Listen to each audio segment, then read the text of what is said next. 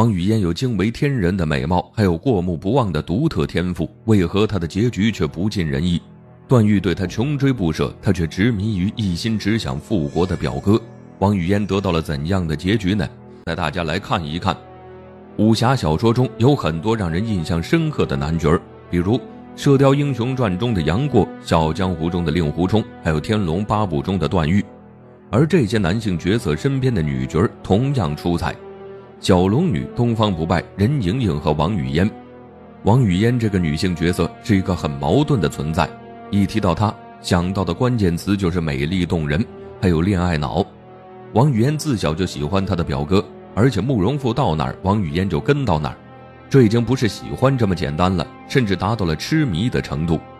王语嫣有惊人的美貌，还是一位才女，有过目不忘的本领，一位行走的百科全书。而且追求王语嫣的男子有很多，这样一位女子却没有一段好姻缘。王语嫣最后的选择让人理解不了。王语嫣的爱情观其实深受她母亲的影响。在原著中，王语嫣的父亲是花心的段正淳，他外表英俊潇洒，很多女子被他迷得神魂颠倒。王语嫣的母亲就是其中之一。处处留情的段正淳骗取了王夫人的心。可是，当她得知自己怀孕后，段正淳便狠心地抛下她离开了。这渣男深深地伤害了王夫人。她怀胎十月，一人生下了王语嫣。自此，王夫人再也不相信男人。她将女儿抚养长大，将其保护得很好。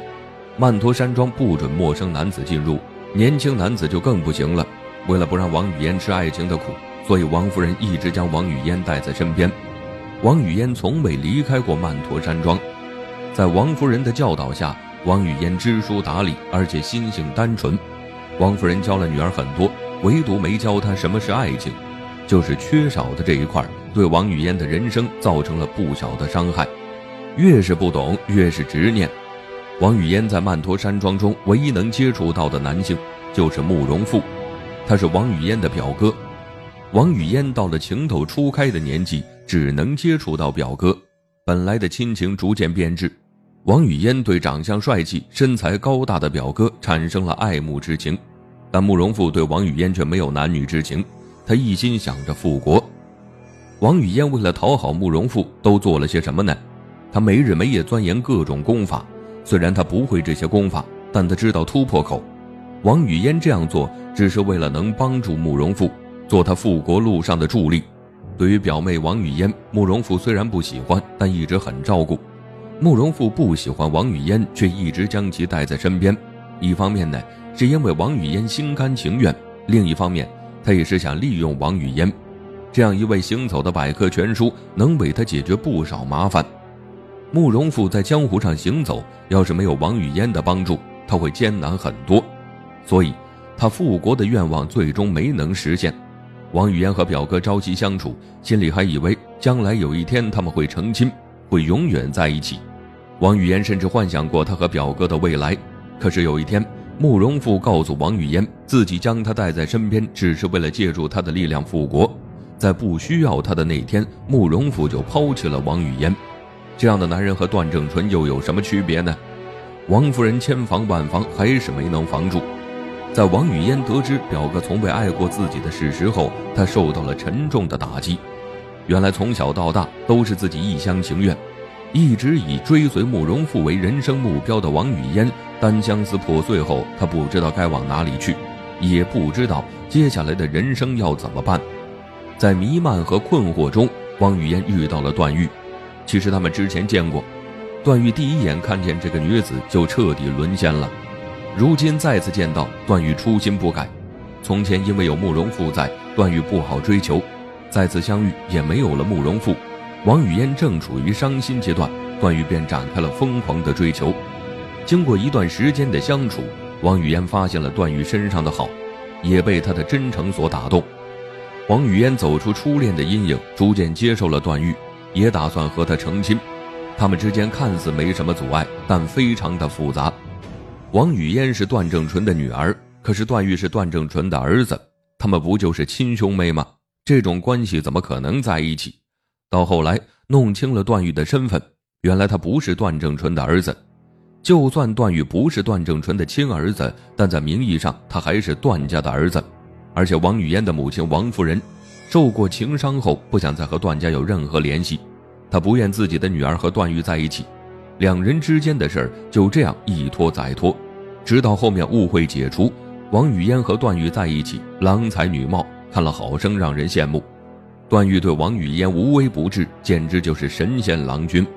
段誉有实力，对王语嫣一心一意，他的魅力不亚于段正淳。在行走江湖的时候，有不少女子喜欢段誉，但是他呢，只喜欢王语嫣。段誉对王语嫣究竟有多好？在原著中，为了王语嫣永葆青春的愿望，段誉四处寻找法子，只要是王语嫣想要的，段誉都会满足她。他们在外人眼中就是一对神仙眷侣，没有想到两人有一天竟然会分开。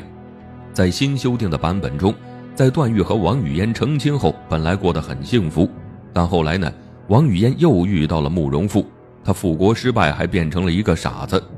再次看到慕容复，王语嫣心中五味杂陈，但他更多的是心疼。王语嫣看着对自己一心一意的段誉，不知道该怎么办。虽然慕容复已经变傻了，但王语嫣依然爱着他。经过艰苦的思想斗争，王语嫣做了一个大胆的决定，她想和段誉分开，和已经痴傻的表哥长相厮守。对于王语嫣的决定，段誉几乎没法改变。两人分开后，段誉回到了大理，继续做他的大理王，而王语嫣回到了曼陀岛，余生陪伴着他的痴傻表哥。终究是段誉错付了。三个人的故事以悲凉收场，王语嫣最后的选择只能说成全了自己，但没有做到万全。他伤害了他最爱的段誉，江湖上的人都将他的选择看成了一个笑话。也有很多人说王语嫣太傻，选择守着一个傻子，也不知道图什么。当然，这只是江湖人对王语嫣的看法，能做到感同身受的人是非常少的，只有王语嫣自己知道她想要的是什么。王语嫣从小的生活环境就注定她看不清感情，从小没有父爱，母亲给她传输了畸形的爱情观，在一个没有爱的环境中长大，使得王语嫣看不清爱，到最后，她对慕容复的感情已经变成了一种执念，如果得不到，那对王语嫣来说将会是终生遗憾。虽然王语嫣拥有惊人的外貌，还是才女一枚。但缺少感情教育的她，对感情产生了强烈的执念，这应该就是她要经历的磨难了。自古以来，多少人栽在了一个“情”字上，有的人甚至付出了生命。王语嫣的结局还算好的，至少还活着。王语嫣最后会选择慕容复，可能是他小时候给过王语嫣太多美好的记忆。王语嫣将这份感情当做了爱情。如果他不那么看重感情，凭借一身的本事，定能有一番作为。可惜他陷入了执念，一辈子被爱情折磨。金庸给了王语嫣绝美的容颜，却没有给她美好的爱情。所以，人都不是十全十美的，得到了一样，必定会失去一样。虽然《天龙八部》只是一部武侠小说，但这里面也有很多的人生道理。